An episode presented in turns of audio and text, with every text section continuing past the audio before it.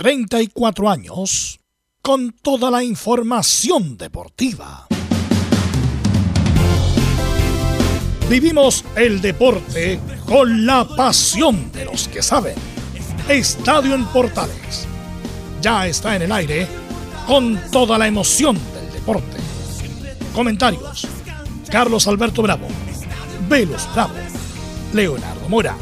Camilo Vicencio. René de la Rosa y Giovanni Castiglione.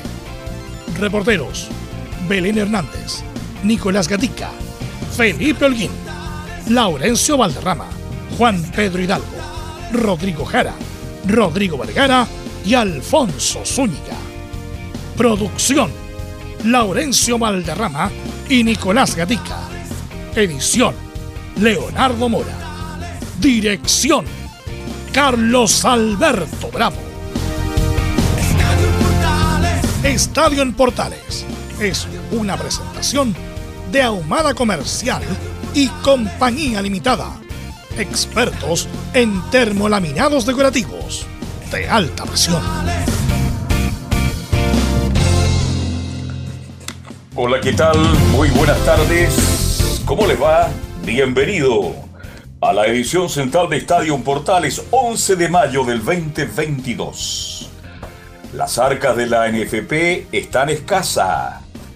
No solo limitar el uso del VAR, pérdidas por 4 mil millones de pesos, negociar premios pendiente y el 75% de la deuda fiscal por fallo del Tribunal Libre Competencia, revisar premios con los jugadores y mucho más, más allá de hablar del técnico, se habló de los problemas que tiene hoy la NFP por faltas de recursos. Falsa alarma, Paredes descarte el retiro ante Colo Colo en su regreso al Monumental. Colo Colo nos va a contar esto y mucho más. Nicolás Gatica jugará sin público por orden gubernamental. Y en la Copa Chile, el sorteo, los tres más interesantes duelos Colo Colo Temuco, la Católica San Felipe y la U de Chile con General Velázquez. Y en la U, no sé, San José, Diego López, por ahí se da un nombre tomando un técnico nacional. Vamos de inmediato con la ronda de saludos. De inmediato. Nicolás Gatica, ¿cómo le va? Buenas tardes. Sí, ¿qué tal? Buenas tardes a todas las sintonías de en Portales. Claro, eh, ahí sabremos, si Paredes va a ser el último partido o no. Frente a Colo Colo, él dice que no. Los medios dicen que sí. Vamos a ver qué va a pasar ahí. Y claro, hay que ver ahí lo que va a pasar con si se juega con público o no. La determinación de la autoridad fue que no, colocó un comunicado, pero parece que después lo había eliminado. Bueno, vamos a ver ahora en este ratito qué es lo que va a pasar, pero por el momento, si me preguntan ahora, el partido se jugaría sin público el día sábado. Perfecto. Vamos con Felipe Holguín, todas las novedades de Universidad de Chile. ¿Cómo le va, Felipe? Buenas tardes. Muy buenas tardes, Carlos Alberto. Gusto en saludarlo a usted y a todos los oyentes de Estadio en Portales que nos escuchan, por supuesto, hasta ahora y al respecto de comentarle un poco de lo que va a ser el informe de la Universidad de Chile. La U ya conoce su rival eh, en Copa Chile, bien lo decía usted, será nada más y nada menos que General Velázquez, el equipo de San Vicente de Tahuatahua, y además donde milita un eh, jugador que pasó por la Universidad de Chile, Juan Abarca. Además, tendremos declaraciones del mismo jugador Juan Abarca y de Hernán Galíndez. Esto y mucho más en Estadio, en Portales. Perfecto, muchas gracias. Belén Hernández, ¿cómo le va? Buenas tardes. ¿Cómo está Católica? Muy buenas tardes, don Carlos Alberto, y a todos los que nos escuchan hasta ahora. Sí, hoy día vamos a estar revisando lo que usted bien mencionaba, este importante duelo que va a tener la Universidad Católica por Copa Chile ante Unión San Felipe, un equipo que va cuarto en la tabla de posiciones del ascenso. Así que vamos a estar revisando también declaraciones de Tomás Astauroga, quien se refirió al rival, y eh, a los entrenamientos que está teniendo con Ariel Holland, y también del recuperado Nehuen Paz. Así que esto y más en Estadio Portales. Va a estar interesante el informe de Católica. Y Laurencio Valderrama, en su estilo tan particular, nos va a informar de Palestina, Unión Española, Audax y mucho más. Laurencio, buenas tardes. Laurencio. Buenas tardes para usted, don Carlos Alberto, y para todos quienes nos escuchan en Estadio Portales Edición Central. Por supuesto, estaremos ahí con eh, profundizando en el sorteo de Copa Chile que se dio una intensa jornada eh, anoche y donde participó Estefano Mañasco por la Unión Española ahí en el sorteo. El cuadro de la Unión Española precisamente eh, ya conoció su rival, será Provincial Uvalle, el único de tercera división, mientras que el Audax jugará ante San Antonio Unido y el cuadro de Palestino tendrá una linda llave ante Coreloa recordemos histórico campeón 90 y los 80 del fútbol eh, chileno. Y por supuesto también estaremos ahí con, con declaraciones recientes y las reacciones del caso FIFA y que decidió eh, eh, abrir un expediente contra Byron Castillo y la Federación de Ecuador. Y también estaremos presentando a Anselmo Rojas, no sé si está por ahí también para que des tu presentación, Anselmo Rojas. ¿Cómo están chicos? Buenas tardes. Sí, vamos a estar hablando ahí durante esta primera media hora de lo que finalmente dictaminó la FIFA respecto al caso de, de Byron Castillo, esta supuesta mala incorporación o mala formación en ocho partidos de las clasificatorias, de las cuales seis eh, estarían eh, provocando que Ecuador pierda esos puntos y con ello Chile, ¿por qué no?, podría llegar a Qatar. Hay gente que tiene mucha fe, tiene mucha esperanza en eso. Yo no tengo ninguna. Castigarán a Ecuador, pero de ahí darle el lugar para el Mundial, no lo creo. Vamos con nuestro comentarista. Camilo Vicencio, ¿cómo le va? Buenas tardes. Muy buenas tardes, Carlos, para usted y para todos los auditores de Estadio en Portales. Me quiero detener un punto, lo de, la, posibilidad de jugar con para algunos partidos. No sería una, una buena decisión, obviamente. Ya lo estaremos profundizando. Está por ahí el profesor del técnico nacional, Giovanni Castiglione. Muy buenas tardes, Carlos. Buenas tardes a todo el equipo, a todos los oyentes de Estadio en Portales. Una linda, un lindo día con muchas noticias. Sé que estamos atentos al programa de hoy. Muchas noticias con lo de ayer, el consejo, más la Copa Chile, más todo. Oh, hay cualquier noticia. Pelo Bravo, ¿cómo te va? Muy, pero muy buenas tardes. Buenas tardes a todos los que escuchan Estadio Portales. Quisiera saludar de inmediato a don René de la Rosa. René, ¿cómo estás? Buenas tardes. Ah, Hola, Pelo, ¿cómo estás? Buenas tardes. Un saludo a todos los oyentes de Estadio Portales y a todo el equipo. Va a ser muy importante tu participación porque justamente el presupuesto se va todo en René de la Rosa por el bar, por eso lo quieren eliminar porque sale muy, muy caro. Así que bueno, ya todos saludados, todos ya listos. Por lo mismo vamos con los titulares que lee Nicolás Gatito. Claro, y comenzamos obviamente con lo de la noticia del día, donde la FIFA confirmó la apertura de un expediente disciplinario contra Ecuador por el posible incumplimiento de Byron Castillo. Esto, claro, los criterios de convocatoria en ocho partidos de Ecuador y las clasificatorias rumbo al Mundial. Ahora nos vamos con el sorteo de la tercera fase de Copa Chile, donde las principales llaves de los equipos de primera división serán las siguientes. Everton se va a medir ante la estrella de la primera vez, el líder Magallanes. O'Higgins va a jugar ante el Vial Ñublense ante Independiente Cauquenes. Huachipato con Puerto Montt, La Calera con el Chago Morning. Deportes La Serena, Universidad Concepción. Y por último, Antofagasta y Curicó podrían medirse en octavos si ganan sus respectivas llaves ante Deportes Limache y Santiago Wander. Las llaves de ida se jugarán entre el 18 y 19 de junio, mientras que los duelos de vuelta serán el 25 y 26 del mismo mes. En Chinos por el Mundo partimos en Betis de Pellegrini, que no contó con el lesionado Claudio Bravo, goleó 3 a 0 a Valencia como visita. Con la victoria Betis es quinto con 61, se ubica a 3 del Atlético que es cuarto, pero tiene un partido menos en la lucha por llegar a la Champions del próximo año. Y además una noticia hace poco en Italia, Gary Medel se comprueba que se confirma que renovará con el Boloña hasta el año 2023. En Argentina, Racing con Eugenio Menas del minuto 66 goleó 5-0 al Aldosivi de Martín Palermo y clasificó a semifinales de la Copa de la Liga. Su rival será Boca Junior que venció 2-0 Defensa y Justicia de Sebastián Becachese. En el tenis, Tomás Barrios avanzó a octavo de final del Challenger de Coquimbo tras vencer 6-2, 2 y 7-5 al argentino Román Burruchaga quien es, sí, ese hijo del histórico Jorge Luis Burruchaga, campeón con Argentina en México 86. En tanto, Gonzalo Lama venció por 6-4, 4-6, 6-2 al argentino Gonzalo Villanueva y clasificó a la misma ronda. Y una noticia buena en la Superliga Americana de Rugby, donde Selnam, un equipo chileno, derrotó por un categórico 64-3 a Cafeteros Pro de Colombia. Recordemos que esta franquicia nacional venció dos veces al poderoso Jaguares de Argentina. Esto y más en Estadio Portal. Ok, gracias Nicolás Gatica. También saludamos, por supuesto, a, Emilio Freisas, que está en la puesta en el aire desde la linda ciudad de Valdivia. Hay muchos temas, uno no sabe por dónde comenzar, pero vamos a comenzar con eh, Anselmo.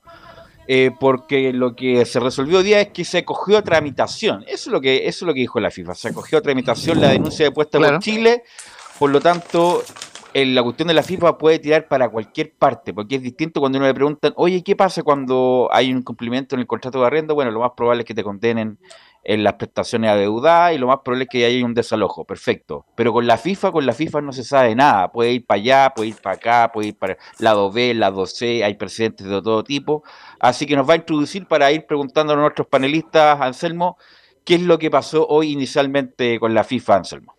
Exactamente, ¿cómo están chicos? Buenas tardes. Bueno, lo que hablábamos hace un ratito atrás, hoy a eso de las 9, 9 y cuarto de la mañana se supo que la FIFA aceptó eh, abrir un expediente eh, disciplinario, si podemos decir así, eh, en contra de el posible incumplimiento de Byron Castillo en los criterios de convocatoria para ocho partidos de las clasificatorias rumbo a Qatar en donde estuvo y donde alineó incluso eh, seis de ellos fue titular perdón, siete de ellos fue titular por Ecuador incluyendo los dos partidos que jugó ante Chile. Hay una lista de partidos, de hecho, en donde son cuatro victorias, dos empates y dos derrotas. Obviamente las dos derrotas no cambian los puntos, pero sí cambiarían los resultados. Eh, la victoria, obviamente, el 2 a 0 de Ecuador ante Chile acá en Santiago, el 1 a 0 frente a Venezuela, el 3 a 0 frente a Bolivia y el 2 a 0 frente a Paraguay.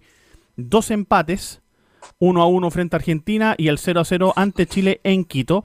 Y las dos derrotas, como lo decíamos, frente a Paraguay por 3 a 1 y 1 a 0 ante Uruguay en, eh, en Montevideo. Esos dos resultados, claro, no cambiaría el puntaje porque obviamente los puntos seguirían siendo para Paraguay en el 3 a 1 y para Uruguay en el 1 a 0, pero sí cambiarían los resultados. En este caso sería un 3 a 0 para Paraguay y un 3 a 0 para Uruguay. Con todo eso, eh, Laurencio, dime.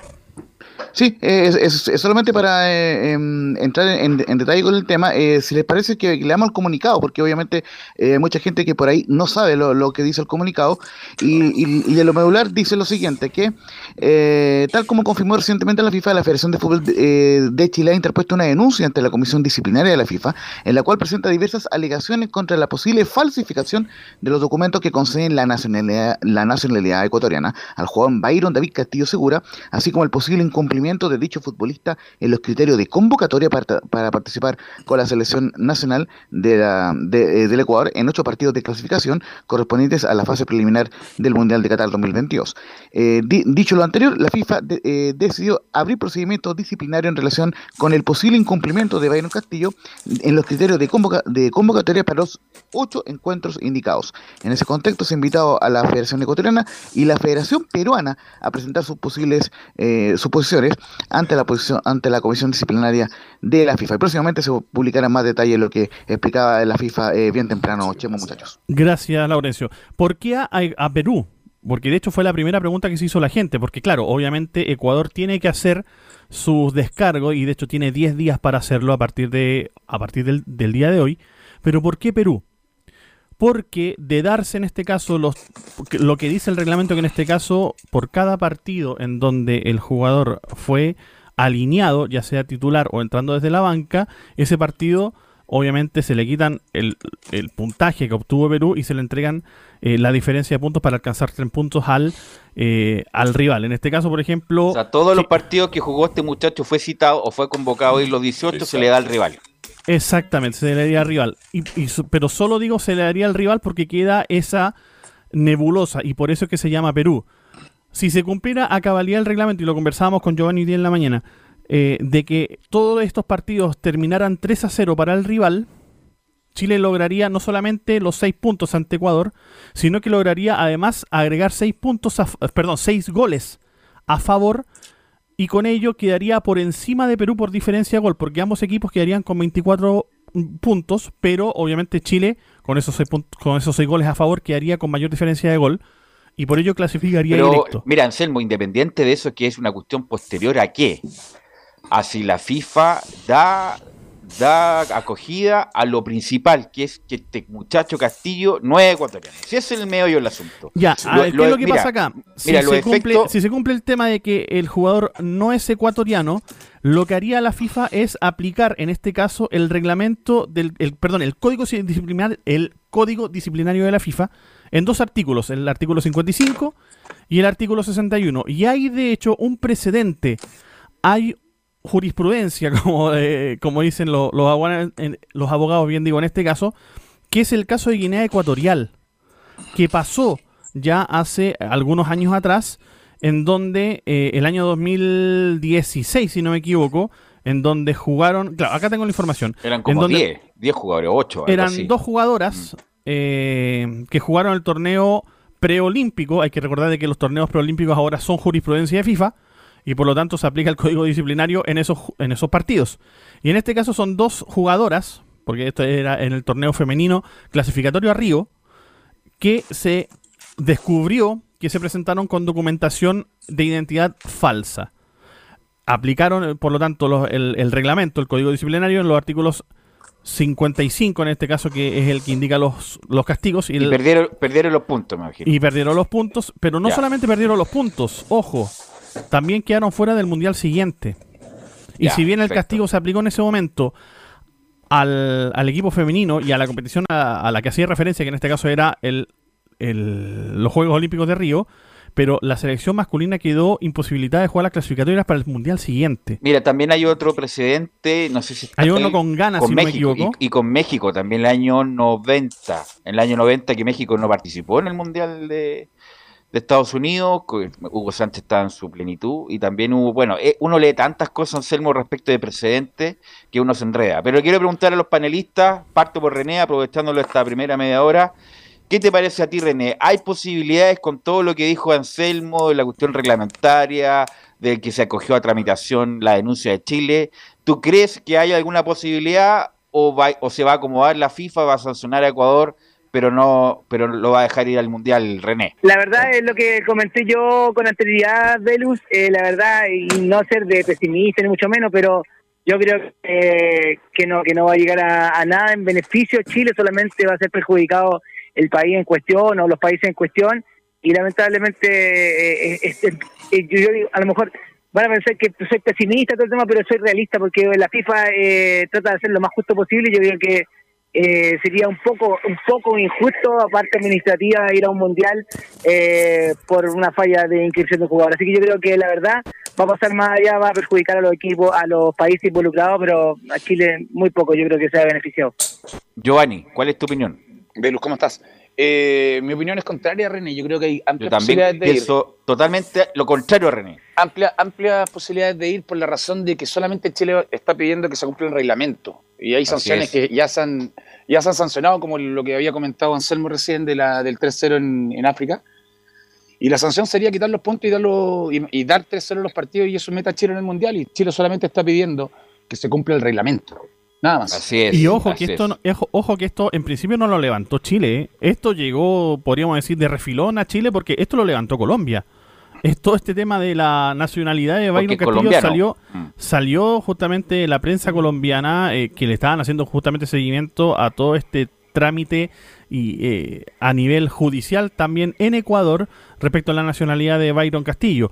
Entonces, eh, acá, claro, obviamente apareció Dado Carleso, el abogado de la, de la Federación, perdón, de la Federación de Fútbol Chileno, de la NFP, eh, apareció justamente y aprovecha este, este tema. Y ahora, claro, eh, lo que dice Giovanni es cierto, acá solamente Chile lo que está pidiendo es que se cumpla el reglamento, eh, no solamente el reglamento de la competición, que en este caso sería el reglamento de las clasificatorias, que le daría los tres puntos a Chile, o los seis puntos en este caso porque serían los dos partidos de Chile, sino que además también eh, sería el castigo para el Mundial siguiente, que eso está dentro del código disciplinario de la FIFA y es lo que también pide Chile.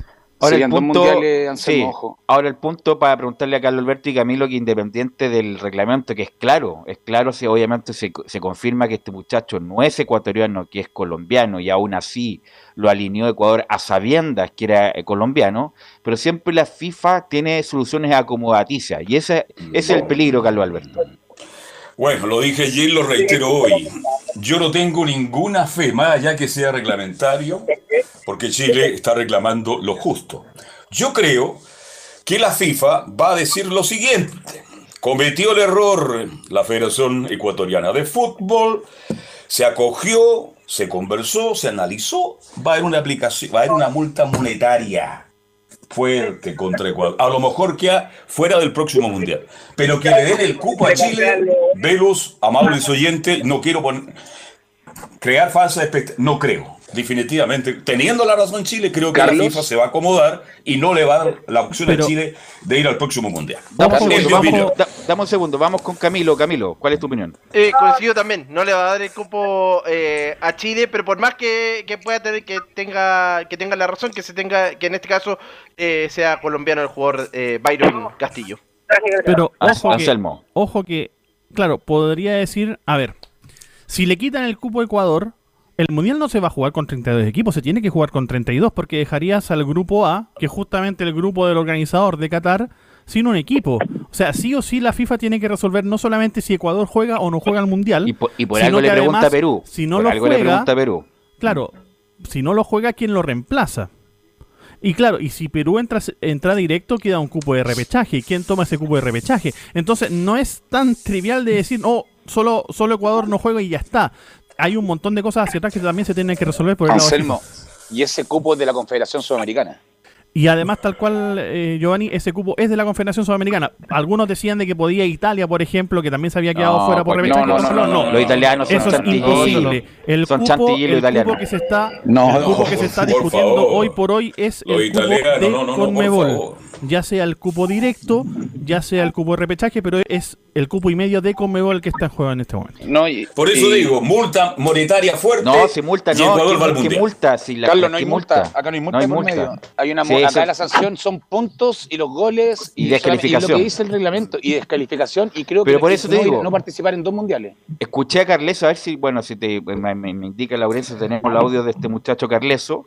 Según lo que yo escuché a Carleso, no hay otra opción. O es le sacan los puntos a Ecuador y Chile va al Mundial y puede haber un arreglo ahí con Perú, me imagino yo. A ver, No, de hecho, no un acá, arreglo, acá- no acá yo tengo pero- el, acá yo tengo más o menos un- una parte de la transcripción de lo que habló Carles hoy día. Entiendo de manera clara, esto es lo que dice Eduardo Carleso, que si FIFA determina que el jugador utilizó documentos falsificados, tendrá que aplicar el artículo 22 donde el oponente gana el partido por tres ceros. Se sabía hace mucho que él utilizaba documentos falsos y se cerraron los ojos.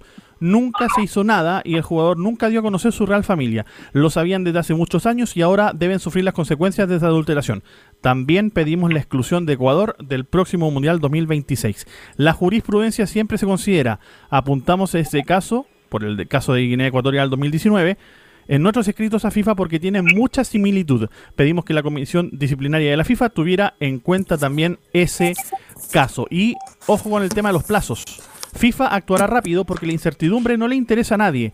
En 10 días sabremos la posición de Ecuador, que es lo que yo les decía al principio, y si la FIFA dice que no se necesitan conocer más pruebas, tendrá el proceso listo para fallar. En 30 días podríamos tener un fallo de la comisión disciplinaria, fue lo que Ahora dijo también- Eduardo Carleso. Ahora, claro, después de esto... pero espera, contéstame esto, en el sentido de que los plazos para reclamar, porque algunos dicen que tenía que haber reclamado cual- 24 horas posteriores al conocimiento del hecho. ¿Es tan así o no eso? No, no es tan así por lo que decíamos. Si hay falsificación de documentos de identidad, se aplica el, el en este caso, el reglamento disciplinario de la FIFA. Más allá de lo que diga o no diga el reglamento de la competición, acá habría una un, un dolo, si podemos decir así, por mal uso Totalmente. de documento de identidad y por lo tanto aplica otro reglamento. Y por eso es que la sanción también es tan importante y tan fuerte que no solamente sería quedarse fuera de este mundial, sino del siguiente. ¿Velus? Anselmo, espérate, que estamos cortos de tiempo, Giovanni. Sí, no, es que el tema Mira, es que pero- la denuncia, se- desde el momento en que se sabe el error, hay una, un plazo de denuncia y Chile está dentro del plazo. Ya, perfecto. El- la- René, te quiero preguntar, antes de que te vayas, eh, esta postura de la NFP de, entre comillas, sortear la posibilidad del VAR. ¿Qué te parece a ti? ¿Esto sería un show más o un escándalo más? ¿Qué te parece esta idea de Pablo Milat de sortear el VAR, eh, René? Malas, Velus, malas. Ma- muy malas, muy malas. Y más ahora que eh, voy a aprovechar también comunicar que voy a estudiar para el bar eh, como QM para estar en las cabinas. Ahora más mal me Ah, parece lo que está pensando. Ahora hay que llamarte Ahora a ti, ahora, René. Ahora hay que llamarte a ti para que cobres penal. no, claro, por celular. Eh, y como tengo tan buena señal, a lo que voy yo, eh, eh, sí, yo creo que, que no, porque no la NFP no puede sortear, no puede evaluar qué partido es más eh, de más calidad que otro, siendo los equipos populares, obvio, pero yo no, no puedo desmerecer a, a los equipos. Yo lo veo como, como eso, como eh, no es justo, no es justo y yo creo que tiene que haber otra salida la cual eh, todo lo contrario, esté Mm. más participativa en, en- en diferentes partidos y diferentes divisiones. Oye, René, cuesta mil millones de pesos anuales lo del VAR, no es barato, ¿ah? Sí, pero a, a lo que voy yo, más que el, no, no, no estoy hablando por defender, ni, ni- y, y para más o menos que la gente vaya eh, evaluando, eh, es la parte tecnológica, eh, los asistentes de cámara, los técnicos, ahí yo creo que está, eh, no, no, estoy, no estoy diciendo que está inflado, sino que estoy diciendo que ahí se va todo el costo porque en sí, en los QM, en los VAR, no, y los está viáticos de los asesores. del- Mm. Así Claro. se, se. ¿Perdón? Y los viáticos de los asesores también que van a regiones es muy caro ahí. Ah, no, bueno, por supuesto, esos sí, son, los mejores. Bueno, los René, mejores. te quiero agradecer, estamos contra el tiempo. Gracias, René, por estos minutos. El viernes la seguimos para hablar y amplificar más este tema. Para terminar, Un saludo Anselmo, a todos, un saludo a todos. Gracias. Que no se gracias. termine el bar porque va a llegar René de la Rosa. Eh, Anselmo, para terminar, eh, ¿qué- qué me- cu- ¿cuál es la proyección de esto? Los plazos, me refiero. Bueno, lo decíamos. eh, Ecuador desde hoy tiene 10 días para, para, en este caso, presentar su, su contraparte, presentar los documentos que acrediten que Byron Castillo sí está bien habilitado y a partir de ahí la FIFA tendría 20 días para ya entregar eh, o solicitar mayor información o derechamente entregar un fallo. El problema es que Claro, si la FIFA falla en contra de Ecuador, esto no se terminaría ahí porque Ecuador Van tendría la posibilidad de ir al TAS, al Tribunal eh, de Justicia Deportiva, y con ello, eh, obviamente, tendríamos para dos meses más, pero eso sí, sí o sí, esto se tiene que resolver antes del inicio de. Ni siquiera antes Bueno. del inicio del Mundial. Esto se tiene que decidir antes del inicio del repechaje de los cupos que O sea, quedan. dos por meses más. En dos meses más.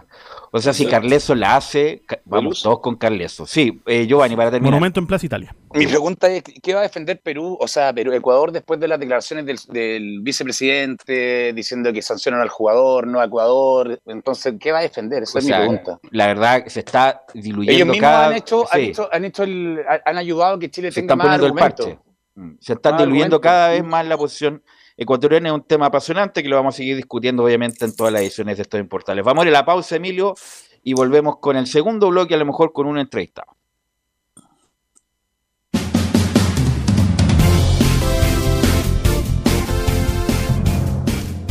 Radio Portales le indica la hora.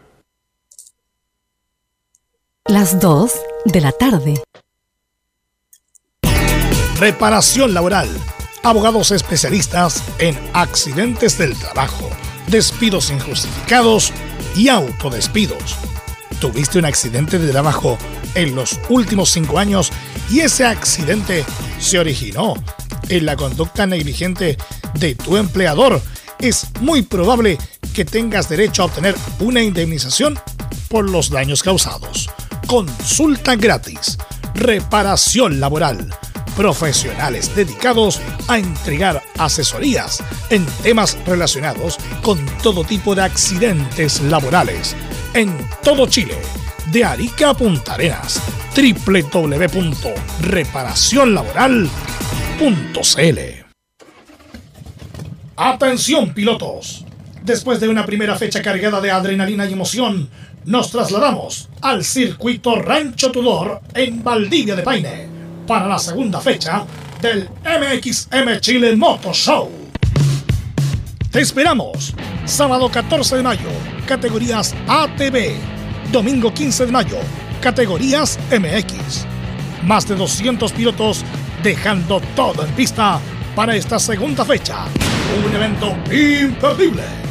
Contamos con seguridad, asistencia médica, patio de comidas y la mejor producción. Inscripciones y entradas por sistema xevent.com. Más información en Instagram, arroba mxmchile. Produce Xtreman Producciones. Auspician Fly Racing, TRC Motor y KWC Racing Sports. Una invitación de la Primera de Chile. Siempre fomentando el deporte nacional.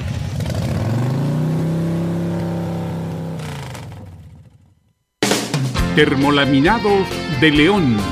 Tecnología alemana de última generación. Casa Matriz, Avenida La Serena, 776, Recoleta. Fono 22 622 5676. Termolaminados de León. Desde todo Chile. Desde todo Chile. Y para todo Chile. Y para todo Chile. Portales Digital está en todas partes. www.radioportales.cl Entre Marco Grande y Marco Chico, media vuelta y vuelta completa. Escuchas Estadio en Portales en su edición central. La primera de Chile, uniendo al país de norte a sur. Ok, saludamos por supuesto a Reparación Laboral, nuestros amigos de Reparación Laboral, que son abogados especialistas en accidentes del trabajo, despidos injustificados y autodespidos. Consulta gratis en todo Chile en reparacionlaboral.cl, porque reparacionlaboral.cl es tu mejor respuesta. Bueno, ahí me avisan si estamos no con la con la línea ya con nuestro entrevistado. Con, uno de con los- el Nico. si es que estamos con el Nico más uno, con el Nicolás Núñez, el, el técnico eh, eh, Magallanes. Magallanes. Ahora sí, vamos con. Estamos no solamente con uno de los mejores técnicos de la primera vez, sino el mejor, diré yo, sino que uno de los mejores técnicos por la campaña actual del fútbol profesional chileno. Y saludamos, te saluda Estadio en Portales, Nicolás Núñez. ¿Cómo estás, Nicolás? Muy buenas tardes. Hola, buenas tardes, gusto saludarlo. Gracias por la Oye, te- invitación. No, te agradezco la paciencia, que justamente estamos hablando de esto de la FIFA, de la cuestión del Ecuador, así que le damos gracias a Nicolás Núñez. Bueno, Nicolás, ¿qué me puedes No, decir? ¿Qué me puede decir, eh, Nicolás, de esta extraordinaria campaña de Magallanes? ¿Cuáles, ¿Cuáles son las claves de esta extraordinaria campaña, Nicolás? Eh, bueno, eh, ha ha sido una pregunta recurrente, la verdad, pero sinceramente no, no creo que haya una sola cosa. Yo creo que es una consecuencia de que de varias cosas que, que, han pasado. Primero, eh, siento que el club eh, ya lleva un tiempo trabajando con, con una base de jugadores, con un proyecto y una línea deportiva. Este también es mi segundo año, apostaron por una forma, una idea que, que por lo menos es la mía y, y- y es la que como yo siento el fútbol y identifica también al club. Y otra importante fue que este año también siento que la conformación del plantel, los jugadores que fuimos a buscar, eh, nos dieron eh, esa, esa mezcla entre rendimiento, experiencia y que, que los jóvenes también han, han recibido, han sido muy receptivos en, en ese tipo de cosas. Creo que la conformación del plantel también fue un, un punto muy importante que, que nos tiene ahí arriba. Nicolás, ¿cómo le va? Buenas tardes, le saluda Carlos Alberto Bravo. ¿Cómo está usted? ¿Bien? Hola, buenas tardes. No sé si me escucharon, ¿se cortó? Sí, no, te escuchamos muy bien. Pero Nicolás, antes de seguir por el gran momento de Magallanes, a quien lo veo habitualmente, le tengo mucho cariño a Magallanes, me gusta el buen fútbol, el toque, la intencionalidad. Y tú bien lo dijiste, con la incorporación de jugadores avesados y con una mezcla de juventud, Magallanes tiene todo lo que uno quiere, fútbol, pausa, experiencia, velocidad, entrega y ritmo. Pero la- la- la pregunta de fondo, ¿Tú crees que con este plantel, porque la gente se entusiasma, están entusiasmados los magallánicos, con este plantel te alcanza para lograr el éxito? Y la segunda pregunta en una, yo te vi jugar siempre como lateral izquierdo, de buena pegada, de buena salida, pero también tú fuiste en un tiempo volante por derecha de Magallanes, es efectiva eso, ¿no? Sí, efectivamente. Ya. ¿Y dónde te acomodabas mejor, como lateral izquierdo o como volante por derecha? Eh, en mi última etapa me gustó muchísimo jugar por dentro, ser volante. Se necesitan otras capacidades, uno tiene mucha más participación. Cuando ya empieza a entender más el juego, eh, eh, para mí en lo personal me, gustó muchísimo esa última etapa de mi, de mi carrera que, lo pude hacer ahí. Ahora, eh, Nico, tú pediste estos nombres que ya hemos dado, estos jugadores de experiencia. Tú los pediste expresamente para lograr el objetivo que hoy tenemos, tiene a los magallánicos, pero tremendamente entusiasmados. Sí, bueno, fue en conjunto con el, con el club. Los pedí yo, los nombres obviamente, y, y también había un conocimiento de ellos, primero porque son, hay una, una particularidad que con, con muchos de ellos fui compañero y los conozco también, tuvimos las divisiones inferiores amigos, hay un vínculo de amistad, pero también eh, en este momento el, el dueño el presidente, el dueño de este proyecto, es Cristiano Valde, también los conocía mucho, entonces había un pleno conocimiento y no, no hubo mucha eh, como discusión en ese sentido. No, nos representaban mucho también de, como dijo usted, en, la línea deportiva, eso de- del buen toque, de la asociación, de creer que en el juego colectivo más que, que algo individual y ellos nos representan muy bien como Álvaro Acevedo, bueno, Pupi Vázquez, César Cortés, entre otros. Es un plantel de primera división, de realmente Magallanes juega muy bien. Es un agrado ver jugar a Magallanes. Porque más allá de los éxitos, Nico, más allá que Magallanes suba o no suba, este, el fútbol de Magallanes identifica justamente a su técnico, a Nicolás Arnaldo Núñez Rojas, que fue lateral izquierdo, la gente que lo conoce, y que también fue interseleccionado juvenil y compartiste jugadores muy destacados, como entre otros Mauricio Pinilla, ¿no? Sí, en esa, en esa sub-17 y sub-20 eh, estuvimos ahí con, con Mauricio, con Luis Jiménez, Mar González, Jan, José Yur. Es una linda generación. No, no tuvimos buenos eh, logros desde lo deportivo, pero creo que eh, fue un- una categoría que al fútbol chileno le dio bastante nombre. Es difícil a veces encontrar tantos jugadores de una categoría y en esa categoría, la 84, éramos todo eso. Exacto. Eh, no sé si está ahí Giovanni Castillo, ¿le quiere hacer alguna pregunta a Nicolás? Nicolás, te saluda Giovanni Castelloni, ¿cómo estás? Hola Giovanni, gusto saludarte. No, el gusto es mío, Nico. Primero que nada, felicitarte por la tremenda campaña que están llevando a cabo en este momento en la primera D y preguntarte por tu tu, tu, tu futuro, tu futuro. Eh, a, a dónde apuntas? En Magallanes, obviamente, me imagino que este año subir, me imagino que seguir, obviamente. Pero tú apuntando al fútbol nacional el día de mañana, porque tu equipo, tu fútbol está, es muy atractivo en este momento, entonces puede llamar la atención de, de varios representantes, de varios equipos el día de mañana, porque la campaña también está siendo muy, muy buena, se puede decir. Eh, de lo mejor que yo he visto, por lo menos en primera vez, y creo, apunto a tu, a tu proyección como entrenador, hacia, hacia dónde nos puede llevar Nicolás Núñez el día en su proyección. Eh, lo primero es que hoy en día estoy muy bien en Magallanes, me siento de verdad que el, el lugar donde estoy es el lugar idóneo para mí, en, estoy en el inicio, porque tengo todas las herramientas, un entorno que, me apoya y me entrega todas las la, las herramientas para poder desarrollarme, porque también es muy poca la experiencia que tengo yo como en, en este rol. Y, y siempre uno, las aspiraciones cuando comienza eh, o cuando se, se vislumbra como, como técnico, es ir creciendo. ¿Aló? Ahí sí. Sí, E te ir- escuchamos. e ir- e ir creciendo e ir creciendo, y, eh, pero no pierdo energía mucho en eso. Yo sé que esta profesión es, es muy del día a día y, y como en algún minuto cuando uno parte como, te- como jugador piensa en jugar en, en el extranjero, hacerlo bien en el plano nacional y así. eh, mis sueños van también así, escalando paso por paso, no, no pierdo mucha energía en si dónde podrían ir. Yo sé, tengo muy claro que, que si lo hago bien van a venir ofertas y en ese momento tendré eh, tendremos tendré espacio para pensar y decir dónde quiero. Pero estoy muy bien, espero seguir este proyecto porque confiaron en mí eh, y espero seguir junto a Magallanes y poder consiguiendo poder seguir consiguiendo eh, los objetivos. Pero también uno de los de los de los sueños que uno tiene es internacional, internacionalizar su carrera porque el técnico nacional eh, le cuesta muchísimo eso, hay, muy poco y creo que eso sería un, buen desafío pensándolo así en eh, o soñando eh, un poco con, con esto del, de, de lo que podría ser. No me cabe duda que así será, Nico. Estamos conversando con Nicolás Gracias. Arnaldo Núñez, gran jugador, ex lateral izquierdo y muy joven, 37 años. Oye, el recambio se ve en todas partes en Chile. Ahora la pregunta, ¿cuáles son los rivales más duros, más complicados que tiene Magallanes lo que resta de este campeonato? Y Nicolás, otra pregunta, ¿cómo están las divisiones menores de Magallanes? ¿Se está trabajando bien? ¿Cuál es tu idea? ¿Cuál, cuál es tu criterio?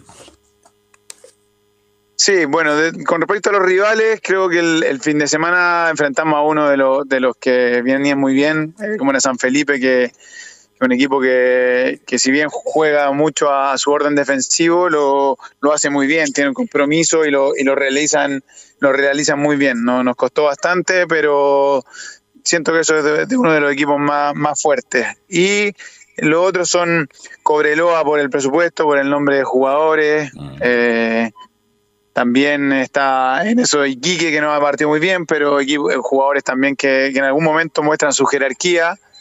Eh, Santiago Morning, que también lleva un tiempo trabajando con, con Fabián Marzuca, su entrenador, y tiene jugadores que, que conocen la categoría. Yo siento que, que va a ser difícil hasta el final. Esperamos que nosotros podamos mantener esa regularidad que es difícil en la categoría. Eh, eh, eh, es muy difícil mantener una regularidad porque es, es conocida, porque cualquiera le puede ganar a cualquiera. Y eso no a nosotros nos ha, dado, nos ha dado ese fruto, así que esperamos mantenerlo. Nicolás, y sobre lo mismo, muy buenas tardes, te saluda Camilo Vicencio por acá, y sobre, sobre lo mismo, eh, ¿cómo, porque llevan hartos puntos de ventaja, pero quedan muchos partidos también todavía, ¿cómo se controla esa, me imagino que ansiedad también, ahí hablando con los jugadores más, más experimentados?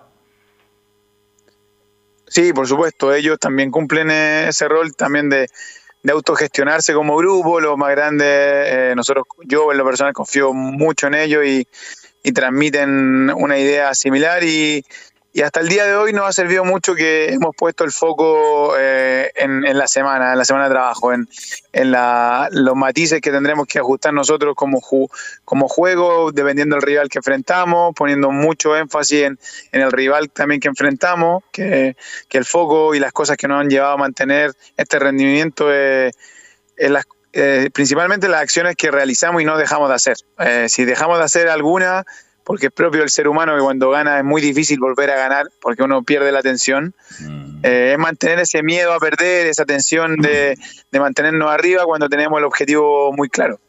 Oye, Nicolás, ¿cómo es la relación con la municipalidad por la cancha, el estado de la cancha? ¿Ustedes también tienen alguna injerencia? Porque me imagino como a todo entrenador, jugador le gusta jugar en una buena cancha, Nicolás. Sí, pues, no, por supuesto, es uno de los ítems importantes para nosotros. Nosotros mantenemos la, relación con el club, tiene un, hay un convenio con, con San Bernardo, eh, tenemos la, la, exclusividad de la cancha y el, la mantención, así que eh, hasta el momento hemos funcionado bien. Perfecto, perfecto. Bueno, eh, lo importante ¿Nico? como... Sí, Lorenzo. Sí, justamente, eh, eh, le agradecerte por la entrevista y quería realizarte un par de consultas. La primera, bueno, ¿cómo ves este, por un lado, a César Corteo, un líder natural que ha marcado varios goles importantes en la campaña, y también a Jorman Zapata, que es un jugador que yo en lo personal veo con mucha proyección, incluso para jugar en, algún equipo eh, de mayor convocatoria en primera eh, división? ¿Cómo ves eh, a César Corteo por un lado y a Jorman Zapata, que tiene una diferencia de edad, pero son muy importantes en el andamiaje de Magallanes? Eh, bueno, así cuando los rendimientos del equipo en el conjunto son altos, obviamente que resaltan esas individualidades. Y César, bueno, nos ha venido a ayudar. Yo siento que él, a mí por lo menos, me representa un, en, desde la parte humana y desde lo futbolístico, en lo, en que queremos mostrar. Él ayuda muchísimo. Tiene una particularidad que hace muy bien, hace jugar muy bien al resto de sus compañeros, de esos jugadores que, que, que con, con, solamente posicionarse y con, con distribuir el balón eh, eleva el rendimiento de sus compañeros y está también muy, muy vigente. Eh, ha recuperado las la ganas de jugar, se siente muy cómodo y eso también de la parte física, eh, uno ha notado en él que, dura los partidos y, y, ha mantenido un nivel muy, muy alto. Y Jorman, como son sus características, un tipo muy desequilibrante que ha ido también, lleva tercer año con nosotros y, y ha evolucionado mucho en su juego. Antes se demoraba mucho o tomaba malas decisiones, ya y ha crecido muchísimo. Yo también siento que este año quizás puede ser el año en que varios equipos pongan los ojos en él y, puedan eh, requerir su, su, eh, su nombre para, para cualquiera de los equipos que, que pueden porque es muy desequilibrante, llama mucho la atención sus características. Lo bueno de esto, Nicolás, es que, por ejemplo, en mi caso particular han, han aparecido todos mis amigos que, que, no sabía que eran de Magallanes. Ahora todos, son todos de Magallanes. Hoy yo siempre fui de Magallanes. Sí, me abono, voy a la. Hoy no, no, sabía que eres de Magallanes. Bueno, lo, lo, importante de tu campaña espectacular es que justamente están saliendo todos los hinchas de Magallanes que estaban perdidos por ahí, que lo representa esta administración que están haciendo espectacular, que tienen un colchón importante en caso de que se puedan caer, porque en algún momento se van a empezar a caer para poder seguir un equipo tradicional muy querido del fútbol chileno. Así que, Nicolás, te agradecemos esta entrevista. Ojalá que te vaya muy bien. Ojalá que suba Magallanes para tenerlo en primera edición el próximo año, Nicolás. Muy, muy agradecido con Estadio en Portales. No, muchas gracias a ustedes por, por estar pendiente de, de nosotros, de, de, de, tener estas conversaciones de, de fútbol y encantado de hablar con ustedes. Así que les mando un gran abrazo a todos. Ahí estaba Nicolás Núñez, el técnico sensación, no solamente la primera vez, sino que del fútbol profesional, porque la verdad la campaña es espectacular, la campaña de Magallanes y el querido Magallanes. Bueno, eh, en atención al tiempo vamos con la U, vamos con la U y con Felipe Holguín, porque novedades siempre hay en la U, Felipe Holguín, a puertas de eh, la definición del nuevo técnico, Felipe. ¿Qué tal, Velus? Te saludo nuevamente a ti y a todos los oyentes de Estadio en Portales que nos escuchan a través de la 1180M y de todas sus plataformas digitales. Bien lo decía en titulares al respecto, la, la U ya conoce eh, a su rival que es eh, General Velázquez. eh, para lo que va a ser esta Copa Chile que va a dar comienzo ya a mediados de junio. eh, para comentar a los oyentes y bueno, va a tener un viejo conocido, estuvo dos años en la Universidad de Chile, Juan Abarca, que también pasó por Guachipato, entre otros equipos. Tenemos algunas declaraciones, muchachos, eh, también para que las pasemos a revisar eh, a continuación, de Juan Abarca, quien habla acá en la Primera de Chile y dice, eh, para mí es súper gratificante poder enfrentar a la U. Para mí en lo personal es súper gratificante y bonito poder nuevamente enfrentar a la U, al equipo que, que me marcó hasta ahora a lo largo de, de mi carrera, que pasé eh, momentos muy, muy bonitos a nivel personal e institucionalmente también. Fueron dos años muy, muy lindos. Entonces es algo lindo, sobre todo enfrentarlo con el equipo de acá, de, de mi ciudad, con el equipo eh, en donde, en donde me, me crié. Ahí está Bueno, algunas de las a pesar de, mira, Abarca, que vino de Guachipato, Mm. eh, fue capitán de las selecciones menores, parece que estuvo, no, estuvo en Tulón. No sé si fue parte del equipo que fue campeón o fue el anterior que fue con Bielsa. Parece que fue con el que con Bielsa, no fue el que fue con Basay que cam- campeones de Tulón. Bueno, pero Abarca nunca se, con todo, después con el tiempo, nunca se consolidó en la U, porque era central, Giovanni era muy chico, no era grande, eh, a pesar de que era ágil y potente, pero no era, me acuerdo un partido con, contra Colo Colo en el Monumental, jugó de lateral izquierdo y jugó muy mal, pero nunca fue un, nunca fue un indiscutido Giovanni a pesar de las buenas condiciones que tenía eh, Abarca Giovanni. Abarca. No, nunca me gustó Belú. Siem- Siempre fue como hablado de, creo que fue más inflado. nunca Giovanni, me gustó. Juan Abarca en línea, eh, Giovanni, Juana no. eh. No, no, no, nunca me gustó, no sé, no, te entiendo. Pero no me, no me llamaba la atención para un jugador que estuvo en la Universidad de Chile, te lo- te lo- sinceramente, como lateral. Estuvo, estuvo en esa, toda esa, esa campaña de la U donde fue campeona de todo con San Paulo y por eso tiene tan buenos recuerdos, Camilo. Sí, estuvo en los dos Esperanza de Tulón. Primero en el subcampeón Perfecto. con Bielsa y después campeón. Perfecto, perfecto. Campeón con Basay y subcampeón con Bielsa. Ahí está eh, Juan Abarca, que ahora defiende a San Vicente. Ayer mucha gente, no sé si la U jugó con San Vicente o estaba en tercera división cuando la U bajó a, con San Vicente, porque lo confundían con Colchagua. La U pierde con Colchagua, ¿cómo olvidarlo? Yo estaba en el estadio el año 89. eh, la U en Santa Laura, 20.000 personas, la U pierde con Colchagua 3 a 0. Y uno pensaba, ya, con esto nos vamos a tercera división, la U no va a volver nunca más. Bueno, la U se recuperó eh, y, y justamente con Magallanes define la, el ascenso ese año a la primera división, Felipe Holguín. Sí, de Perdón, hecho. pero ahí en General Velázquez, perdón, ahí nació un gran jugador, pues. ¿Mm? El minero, Fernando Cornejo, es de ahí, de esa zona, ahí nació, así que un equipo con tradición y que ha tenido algunas participaciones. Los Castañeda eran del. Naranjal de... Del Naranjal, claro, exacto. Pero de San Vicente también, ¿no? O de San de Fernando. San Vicente de Tahuatahua, exacto. Una zona de grandes y buenos futbolistas. Todos los Castañeda, de su padre, Gerardo, Gerardo, el, tri- el primo que jugó con Palestino en Colo Colo, Eh, el tío, eh, que era un lateral derecho también. y este muchacho, bueno, Víctor Hugo Castañeda Felipe. Velus, de hecho, hubo un amistoso en 1987 donde se disputó el primer duelo que jugaron en la Universidad de Chile, donde están los hermanos Castañeda eh, ante este equipo de General Velázquez. Ese es uno de los recuerdos que también graficó la No, Universidad pues de Chile. antes en esos clubes de allá de, de- de- de- de ese estilo eran, el pase eran dos kilos de papa y dos kilos de tomate. Y ese era el, el pase, más o menos, en, en esa época. O la, la cosa ya cambió ya, Felipe. Sí, y al respecto de eso, también tenemos otras declaraciones eh, de Juan Abarca, quien habla acá en la Primera de Chile, y donde también eh, menciona, eh, dice, esperamos hacer una buena presentación ante la Universidad de Chile. Son muchachos jóvenes eh, que están recién haciendo su- sus, sus armas en el, en el profesionalismo, en esta carrera, en esta linda carrera que es el fútbol. Es una alegría inmensa. Imagínate hoy lo que se conversaba lo que va a ser ese partido, las expectativas que, que uno tiene. Si bien es cierto, va a ser un partido de aquí a un mes más. Eh, es lindo, entonces te empiezan a escribir amigos, amigos de ellos, qué lindo, los va a ver por la televisión, todo lo que significa enfrentar a un equipo grande o una institución como, como la U, así que esperemos, estamos trabajando eh, para lo que es el campeonato de segunda división y, esperemos hacer un- una buena presentación que no me cabe duda también ante, ante la Universidad de Chile que eh, vamos a ir por, por, por ese triunfo y por, por pasar por pasar esa llave. Ahí estaban las declaraciones de Juana Varga, quien... Ya, que, pero vamos con la U, vamos con la U, muy bonito lo de San Vicente, todo ok, pero bueno, el, el punto en la U, ¿cuándo se resuelve lo del técnico, Felipe Holguín?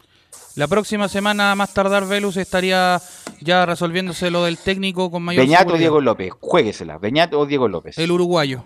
Diego López. Diego López. Sí. ¿Le gusta Carlos Alberto, Camilo, Giovanni, Diego López? ¿O ¿Les suena o no les suena? No, López me suena por, porque es uruguayo, porque fue campeón con Peñarol, que tiene una trayectoria, etcétera, etcétera. Yo me, entre los dos, que no me gusta ninguno, tendría que apostar por López. Aunque por ahí, no lo digo yo, ¿ah? algunos medios de comunicación muy importantes están tirando otros nombres también como posibles ¿Quién? técnicos de la U. ¿Quién? A ver. No, a nivel nacional. ¿Pero quién? Ronald Fuentes. ¿Pero que Roland puede dirigir o no puede Sí, dirigir? ahora ya parece que hay una norma en que la que puede dirigir. Ya. El punto es que... Usted sabe que los enemigos de Ronald Fuentes ya no están en la U, pues, pero se fueron todos. El punto es que Ronald Fuente, después de esa muy buena primera rueda con Unión, después lamentablemente le fue mal en todas partes. ¿ah? Le fue mal en Wander, le fue mal en Rangers. eh, Pero conoce el medio, Velus. Conoce el conoce medio. el medio, pero es como lo mínimo exigible. Conoce el medio, es como si Sí, fuera. pero Diego López, tú pensás que lo conoce Eh, bien. Sabe contra no quién va a jugar idea. el fin de semana. Si juega con Unión, sabe los jugadores de Pero Unión. si es, por a eso, si es por eso llamamos a Claito Goy, que también lo conoce el medio. Entonces, pero, no, pero hablemos pero- de gente pero no. activa. Ronald Fuente Pero- acaba de dirigir Audax Italiano hace dos meses. Y le fue mal también. po. Y le fue mal. Pero jugando- pero jugando bien, jugando bien a Pero-. Pero, pero por eso digo, Jugando a bien. Ronald Fuentes le fue mal con. Claro, le fue mal en Wander Con Escopelo Wander. porque tomó un equipo juvenil y ahí cometió un error. Ahí le fue mal con error. Rangers. Le fue mal con Audax. Eh, yo no, estoy, con Audax yo- no. Pero Pero mal le fue, por algo lo echaron, po. No, pero quiere una. No, si eso. Por lo echaron algo por lo otras echaron. razones. No tenía- Estaba jugando bien a Audax, estaba Pero empezando a ganar no, velo no con tuvo- Ronald Fuentes. no acumuló puntos con, con Audax, lo conveniente. Por algo lo echaron a Ronald Fuentes. Bueno, pero entre López y el otro que me nombraste, yo prefiero a Ronald Fuentes, conoce el Entonces- medio. por- entonces- de, de cuidado. esos tres que nombraron, yo me quedo con Ronald Fuente, que conoce el medio. En la U es un ídolo. En el nivel selección no, fue un no, ídolo. no, es referente, no es ídolo. yo. No, pero referente me refiero a que la gente lo va a escuchar, los defensas, Sí, pero menos, ídolo la no. defensa lo que recordar que él también Y fue eso- gerente- Y ahí necesita el cambio, Belú. fue gerente deportivo, no con un buen éxito, no más bien con una mala gestión. Hay que, lo único que digo, dejó a, a Lorenzo Reyes libre después de estar Sí, negociando. no sé, año. a lo que voy yo, Belú, es que de los tres, el que mejor conoce el medio y que sería el menos Pero es que eso es lo mínimo exigible, conoce, es como si el me- conoce el medio como si fuera algo positivo. Es como lo mínimo, po. Para dirigir un club es que la U, tiene que U, conocer el medio. po. La U trae do- a- lleva dos años trayendo entrenadores que no conocen Pero- el medio pero y tenemos el ejemplo de cómo les Pero fue. trae técnico de medio pelo, trajo a Caputo, a Dudamel, a Escobar, no Bueno, Dudamel. Escobar, no hay no plata, pelo. Pero por eso, Diego una- López, Diego López, yo, no, yo tampoco lo conozco mucho, pero dirigió en Italia, dirigió en Uruguay, tiene más currículum con todos los que nombré. Entonces, eh, no- cuidado, ¿ah? porque a lo mejor estamos en la novena fecha de la segunda rueda y capaz que haya Ronald Fuentes hay que sacarlo. Entonces, eh, Bueno, son rumores nomás, pues, Velo, si no hay nada Bueno, concreto. entonces- son rumores. bueno, vamos a ver qué define la U con el técnico Felipe. Sí, ya con- comentándole un poco lo, lo que significa este Diego López, que es el que corre con más ventaja sobre Beñat San José, otro nombre que también gusta en la dirigencia azul, eh, pero más que nada yo le podría inclinarlo por el lado de, del señor eh, eh, Michael Clark, porque él es el que está, en este caso, votando por él, y por el otro lado, Christian Auer, quien tiene a su candidato, quien es eh, eh, Diego López, el hombre de 47 años, que bueno, eh, su último equipo que dirigió fue el Breccia Italia en el, el 2020. Y precisamente fue en aquel país donde él tiene su mayor experiencia. Es por eso que también es uno de los que tiene más eh, pergaminos, se podría decir, sobre eh, Beñat San José, quien la última, el último club que tuvo fue el Mazatlán mexicano y no le fue del todo muy bien. Si bien tuvo eh, por ahí un buen buenos resultados con la Católica, pero de ahí es un técnico que se podría llamar un poco muy parecido al estilo de Marcarián. Eh, ese es el estilo de, de juego Ya. que tiene Beñat. ¿Qué me dice eh, de la U para el sábado? ¿Qué, qué se está trabajando, Felipe? Bueno, la Universidad de Chile se sigue preparando para lo que va a ser este duelo tan importante también ante Everton de Viña del Mar. Y, y claro, está preparando... Con hinchas de la U. Sí, con hinchas de la U, por supuesto, Velus, donde eh, ya salieron a la venta las entradas. De hecho, la gente de, de, de Everton de Viña del Mar ya las pudo adquirir. Varias personas ya pudieron comprar el, el boleto y todo. Pero hay que esperar también porque mucho se dice que les van a dar una cierta cantidad de, de entradas. 500 entradas. 500 500 entradas para los abonados de la U. Sí, solamente con abonados, no va a haber venta general. Eso es por un lado el tema de, de la de lo que va a ser el público para la U, pero al respecto de lo otro, ya en lo futbolístico, la U está preparando con Daniel Navarrete porque gustó mucho el, eh, lo que hizo el joven. eh, ¿Andía vuelve o no? ¿Vuelve? La, vuelve? Eh, Está- ahí está. queda eh, disponible. Sí, está, sí, vuelve Andía y Ya. el otro muchacho Tapia también. Son las dos, eh, se podría decir, los dos hombres que lástima. vuelven. Pero eh, la- las Que dos se bajas. en la banca, si la banca Pero son Tapia, que se Ah. siga, Tapia que se siga recuperando, que se cuide, el- Sí. el- hace mucho frío en invierno, así Sí. que Tapia que se puede quedar ahí tranquila- con tranquilidad en la, en la casa. Claro, y al respecto de eso, eh, eh, bueno, Daniel Navarrete es el que sería titular, sí o sí, por lo que demostró ese día. Y además, eh, eh, también en la saga central, que también anduvo ahí bien el, el- el boliviano José María Carrasco junto a Ignacio Tapia. Entonces, sería por ahí. Va a repetir equipo. Va a repetir Equipo equipo. que gana, claro. repite. Y además, eh, eh, en lo que podría decirle, sí, una variante que va a tener la U, pero esta vez es por, eh, por algo más eh, físico y por una lesión es por el, el jugador Jason Vargas, quien volvió a resentirse de la pubalgia que presentaba. Entonces es una de las bajas eh, sensibles que va a tener la U. Y el otro es eh, el, eh, la, la baja que va a tener también es el, el de Franco Lobos, también que va entró a quirófano también. Y serían como las dos bajas que podría tener ¿El la U. quirófano por qué? ¿Qué, qué se va a operar? No, se resintió también el jugador en, en una práctica. De hecho, ¿Pero antes de de qué? ayer ¿La no- menisco? ¿Qué? eh, creo que es menisco, si es que no me equivoco, Velus. Tendría que confirmárselo principalmente cuál fue la, la lesión en sí, pero lo que yo pude averiguar al respecto del jugador es que eh, entró a quirófano más que nada, porque usted sabe que en la U no dan del todo sí la- el tipo de lesiones hasta el momento del partido, cuando uno va a disputar le entregan esa ficha. Pero sí entró a quirófano. Bueno, ahí hay que reportear qué es lo, reportear qué es lo que realmente tiene Franco Lobo, a cuál es el problema, Sí. si es menisco, alguna lesión anterior. Menisco igual no es, no es, es relativamente rápido, ¿ah? pero bueno, muy pobre lo de Franco Lobo, juega, juega y juega mal. Sí, Bueno, hecho, algo más, sería- Felipe, mañana, para que usted me averigüe, me averigüe mañana qué es lo que tiene Franco Lobo. Sí, eh, bueno, el- lo último, bueno, eh, no está mucho para cerrar el informe de hoy. Eh, Manuel Mayo, eh, ahí, ahí eh, se supone que él es el encargado de traer los refuerzos para la Universidad de Chile, que van a ser tres, un volante, un lateral y un defensa central. Serían los puestos que buscaría la U en este mercado para de junio ya. Pero hay ahí un- un- unas, eh, no se podría decir que nos gusta mucho lo, lo que está haciendo Mayo al respecto, pero ya lo iremos mañana contando con más detalles porque hay ahí una cierta desconformidad de, de- de lo que es la dirigencia, eh, lo que está haciendo Pero él. ya una semana, Mayo, pues. Ya una semana, Mayo, están disconformes ya. Sí, es lo que le puedo Bueno, bueno. comentar yo. Bueno, gracias, Felipe. ¿Sería lateral derecho Gracias, lateral Felipe. lo que buscan? Lateral izquierdo, Sí, busca la buena pregunta. Sí, lateral izquierdo. Ya, perfecto. Perfecto. Y Cas- Casanova tiene para muy bueno. Ya es cosa de la U, pero Pasado Casanova junio estaría Casanova. Velus. Sí, además que bueno, una cosa es tener el alta y otra cosa es tener Pero el está alta haciendo trabajo regenerativo. Gracias, Felipe. Emilio, vamos a ir a la pausa de las dos y media. Volvemos con la Católica, con Colo Colo y con las Colonias.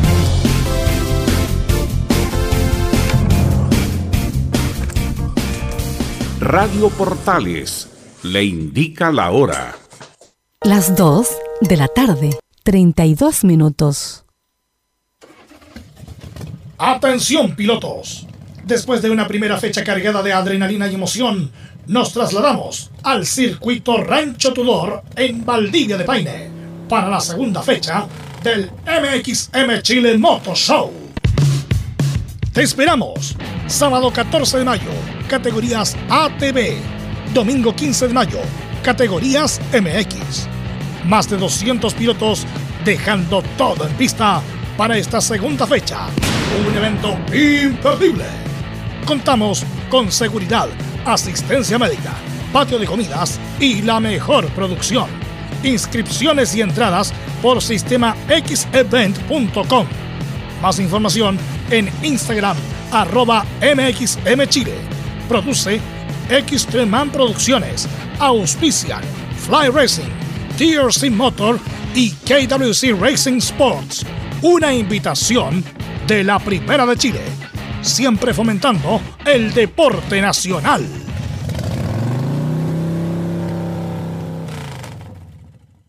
Lleva al siguiente nivel tus eventos, ceremonias, conciertos y potenciando tu audiencia con DS Medios. Servicio de transmisión de TV en circuito cerrado y vía live streaming HD. Tecnología de punta y un equipo profesional nos permiten realizar transmisiones sin cortes y con la más alta calidad.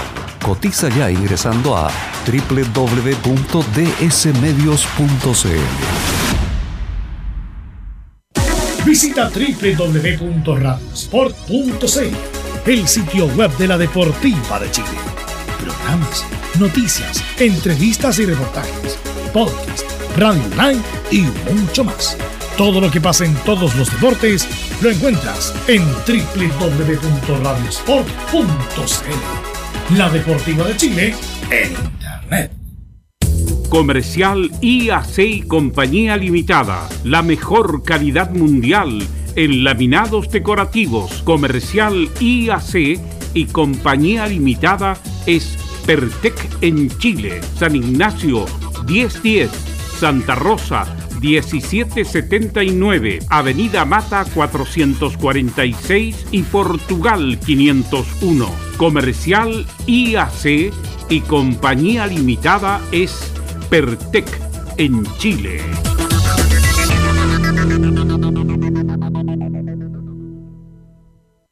Desde todo Chile. Desde todo Chile. Y para todo Chile. Y para todo Chile. Portales Digital está en todas partes. www.radioportales.cl Un acercamiento electrónico a todo lo que pasa en el fútbol. Escuchas Estadio en Portales en su edición central. La primera de Chile, uniendo al país de norte a sur.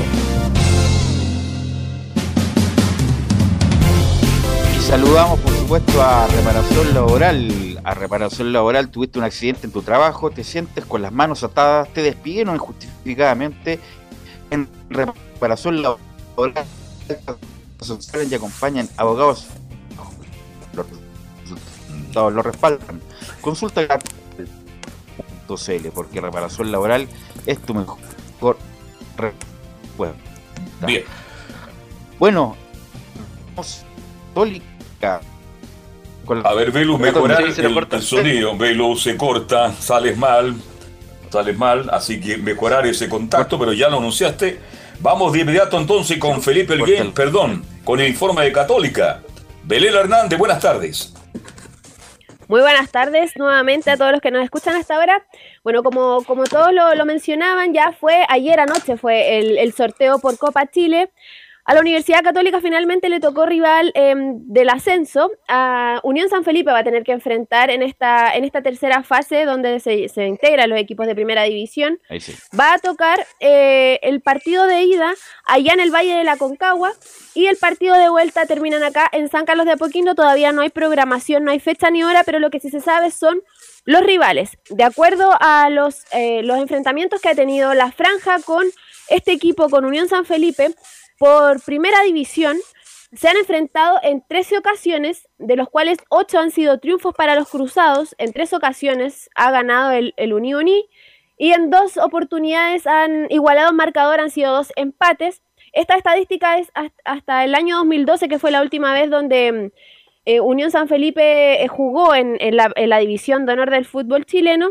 Y respecto a, este, a este sorteo y a este rival que les va a tocar enfrentar, Tomás Astauroga, que también estuvo presente ayer en, el, en este evento, se refirió al, al rival y menciona, San Felipe es un rival súper complicado.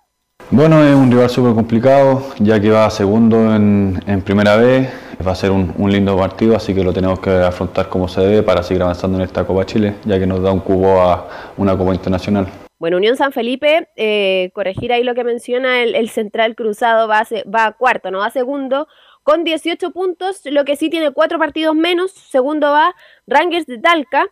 Respecto a, los títulos que, han obtenido ambos equipos, porque los dos han, salido campeones este, de, la Copa Chile. Unión San Felipe lo ganó en, el- año 2009, cuando venció por 3 a 0 a Municipal Iquique de la mano de Roberto Mariani. Y la franja ha ganado en cuatro, eh, cuatro oportunidades este, este título. En 1983 de la mano de Ignacio Prieto, con una final ahí ante Palestino, donde los cruzados vencieron por 2 a 1 al, club, al cuadro árabe. En 1991 la final fue ante Cobreloa, donde la franja venció por 1 a 0 a los mineros, y el técnico en esa oportunidad era Vicente Cantatore. Y en 1995 se repitieron ambos, bueno, se repitió la final de ese de 1991 porque también eh, los clubes que, que disputaron este esta última este este último partido por por esa copa fue eh, Universidad Católica y Cobreloa también. En esa oportunidad el técnico era Manuel Pellegrini y la franja venció por cuatro goles a dos al equipo minero. Y el último, el último año que, que pudieron obtener este trofeo fue en, en 2011, cuando Mario Lepe era el técnico en esa oportunidad. Magallanes. A Magallanes, justamente, sí. Fue el partido de ida cuando Magallanes venció por 1 a 0 a la franja. En el partido de vuelta, la eh, Católica venció por 1 a 0. El, el- el marcador global quedó 1 a 1. Y en penales, la franja venció por 4 goles a 2. Así que esas son las estadísticas de respecto a los títulos que han obtenido por, por Copa Chile ambos equipos. Y eh, otro que se refirió también a este, a este, a este campeonato eh, fue Nehuen Paz. Menciona, la Copa Chile es un torneo importante para nosotros y queremos ganarlo. Bueno, el rival obviamente personalmente no, no- no- mucho no lo conozco, obviamente hay que, hay que respetar a todos los rivales. Sabemos que es, una, es un torneo muy importante para nosotros, donde, donde queremos ganarlo, pero bueno, hay partidos, primero hay, hay varios partidos por delante, otras competiciones como también la Libertadores, y bueno, ya seguramente pensaremos en eso, que es un objetivo importante para nosotros. Además, Ahora- Belén. Ah, Sí, Belén, disculpa. Eh, claro, la Copa Chile, estoy hablando de la Copa Chile. Bueno, eh, en atención a lo, a lo, lo que quiere la Católica, un campeonato menor, con todo respeto. Si la Católica está quiere ver el Penta, a ver si alcanza a colocar el Penta, lo del también lo de la Copa Libertadores, si le alcanza a la Sudamericana. ¿Tú sabrás de, de que ya está muy cerca de un jugador de Wanderers la Católica, o no? Que es ca- prácticamente inminente. Daniel González. Ajá. Sí, pero eh, justamente ayer escuchábamos la declaración de Dariel Holland, todavía, eh, y por lo que yo manejo, todavía no estarían listas como nombres, porque quieren hacer un balance dentro del equipo, pero claro, ya estarían eh, sonando, bueno, se, se sonaba también en, en la- antes de que comenzara este, este campeonato, Daniel González estaba dentro de, de- de los jugadores que quería la Universidad Católica y teniendo en cuenta también que, que hay una baja eh, importante en los centrales, así que sería un buen nombre si, si se concreta. Todavía yo no tengo información concreta para así eh, decirte que, eh, claro, Daniel González está dentro de la lista, pero eh, suena bastante. ¿Qué te parece, Camilo, si es que llegara? Lo comentamos con, con Carlos, o sea, un jugador de, de, de todas maneras, uno de los jugadores de, de proyección ya. de- ¿Ah? No, ahí estamos. Eh, un jugador de, de proyección de, de, Santi- de Santiago Wanderers en este caso, que ha tenido buena temporada, pero creo que Católica tendría que ir por un, por un defensa central más, más calado. Ahora el punto es que sale, no sale muy caro. No. eh, se viene recuperando una lesión Giovanni y podría ser un elemento proyector elemento de proyección interesante, Giovanni. Sí, podría ser una buena proyección, pero no sé si es lo que necesita Católica para, para suplir esa falencia que está teniendo en la fase defensiva inmediatamente, Belu. Porque se ha notado un poco la- el, la- el- la- el tema de las lesiones, de, los cambios. Se nota y creo que no sé si es el jugador avisado que necesita Católica en este momento para reforzarse. Tú, como tú lo dices, es un lindo proyecto que puede ser tremendo, pero Católica necesita presente, no, no, no necesita proyectarse en este momento. Belén. Claro, hoy día eh, fue el tercer entrenamiento de, de Ariel Holland ya, eh, bueno, ahora ya preparando lo que se viene para, para este viernes, que van a enfrentar a, a un rival importante, que están ahí solamente en, en tema de puntos, en la tabla de posiciones. Em, se va, bueno, va a ser a las 18 horas ese encuentro en el Estadio San Carlos de Apoquindo. Y eh, Tomás Astauraga se refirió a este, a este encuentro y también al, al, al, al- a los entrenamientos de Dariel Holland que se están recién adaptando, eh, bueno, a la están volviendo a adaptar a lo que era el juego de, de, de Ariel Holland. Menciona, nos estamos adaptando nuevamente al juego de Ariel Holland y esperamos quedarnos con los tres puntos este viernes. Eh, bien, bien, es un técnico que nos conoce ya que nos tuvo en el 2020, así que nos estamos adaptando a su ideología nuevamente de juego, así que esperamos que este viernes contra la calera hacer las cosas bien y, y- sumar a tres. Bueno, nos estamos preparando de la mejor manera, eh, estamos haciendo todo lo que nos está pidiendo el profe Holland y como te mencioné antes, eh, hay que sumar a tres porque sabemos que estamos al debe en el campeonato nacional. Bueno, una noticia buena que tendría Ariel Holland sería em, la vuelta de, de Nehuen Paz. Que, en- Perdón, en perdón, ¿es noticia buena? ¿Es bueno o malo Oye, eso, eh, Belén? Para mí es preocupante que vuelva Paz, porque estamos hablando de jugar joven como González. Entre paréntesis, González está muy inflado. ¿ah? Van a- estamos hablando de González el año pasado, que lo quiere la U, que lo quiere Colo Colo, Claro. que lo quiere la Católica. Y es un jugador joven, viene una elección, cuidado con eso. Estoy contigo, Camilo, Giovanni. La Católica necesita un central calado, un jugador experimentado, con experiencia, con calidad. Y este caso, Paz, usted, Camilo, lo ve más que yo en vivo y en directo, por lo yo he visto por televisión. No es un zaguero central que le dé características de seguridad a la Universidad Católica. No, hasta el momento no, ha estado lento. En, el partido contra, uno recuerda contra mm, contra Talleres, por ahí fue por donde pasó el gol, no, hasta ha tenido fallas ahí de buen paz. Y Carlos, eh, recordar que Católica en el peor de los casos puede luchar por meterse en Copa Sudamericana, entonces también es Claro, un, es un campeonato digo. que le puede dejar mucha mucha plata a las arcas de Católica, todo, sobre todo con el proyecto que tienen del estadio. Y no creo que sea probar a un futuro buen central en el momento. Creo que es el presente y tiene que ser el presente y buscar a alguien más calado para poder, para poder suplir esa necesidad que tiene Católica en el fondo. Así es, comparto plenamente contigo. Belén. Respecto a- al tema de Daniel González, eh, la Universidad Católica no se caracteriza mucho por, por traer juveniles de otro equipo. Es formado en Santiago Wanderers, ellos eh, eh, potencian mucho más su cantera. En ese caso, eh, ahí sería una novedad tremenda de que, de que llegase ahí Daniel González. Pero por parte de, de Nehuen Paz, eh, me mencionaba que era, era, un- era algo importante porque el primer objetivo que, que mencionó eh, Ariel Holland era empezar a recuperar ya a la lista grande que tienen de, de lesionados, que a eso se le sumó Juan Leiva. Ahora ya tienen uno menos, que es justamente Nehuen Paz, que claro, ha estado al debe con, con lo que se esperaba con su llegada. Pero eh, menciona eh, Paz, estoy con muchas ganas de que llegue el viernes para empezar a revertir esta situación. Bien, bien, muy bien. La verdad que con muchas ganas. eh, tenía muchas ganas ya de, estar entrenando con el grupo, con mis compañeros. Eh, bueno, me tocó arrancar la semana ahora eh, entrenando con todo el equipo el lunes con la llegada de Ariel. Así que, bueno, con las expectativas muy altas y, bueno, con muchas ganas de que llegue el viernes para, para afrontar el partido y empezar a revertir esta, esta situación. Va a ser un partido importante, eh, bueno, por la fecha 13. Como lo mencionaba, están ahí muy cerquita ambos equipos. Eh, eh, Unión La Calera está a un puesto de- del descenso directo y, eh, bueno, está dos puestos más abajo que, la Universidad Católica, solamente tienen un punto menos. La Universidad Católica tiene 13, Unión La Calera tiene 12.